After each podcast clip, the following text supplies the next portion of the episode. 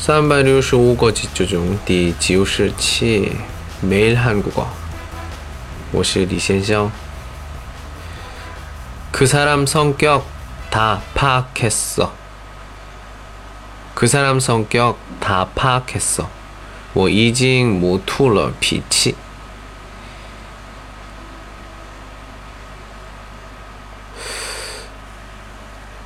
음, 성격 파악이라.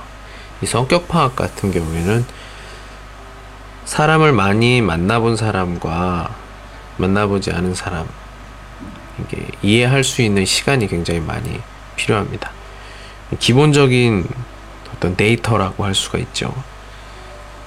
성격 파악하는 것은 그 사람의 뭐 얼굴과 목소리와 말투 그리고 행동 이런 것을 모두 보고 우리가 파악을 할 수가 있는 건데 사람을 많이 만나본 사람의 경우에는 우리가 그걸 조금만 봐도 금방 알 수가 있고 그렇지 않은 사람 경우에는 좀 파악이 좀 어렵죠. 그런 사람 우리가 뭐 눈치가 좀 없다.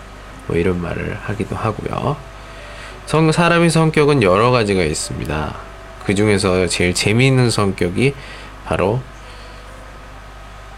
사람을 알아갈수록 참 좋은 사람이다. 뭐 이런 성격이 있잖아요. 처음에는 좀 낯을 가리는 성격이라서 얘기가 없다가 친해지니까 굉장히 재미있는 사람이더라. 그러니까 사람의 성격을 다 파악한다는 거는 굉장히 어 뭐랄까요 쉽게 이야기할 수는 없어요.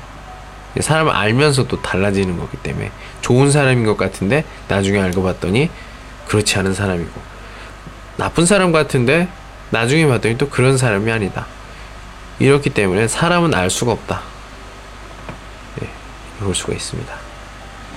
오늘은 여기까지. 안녕.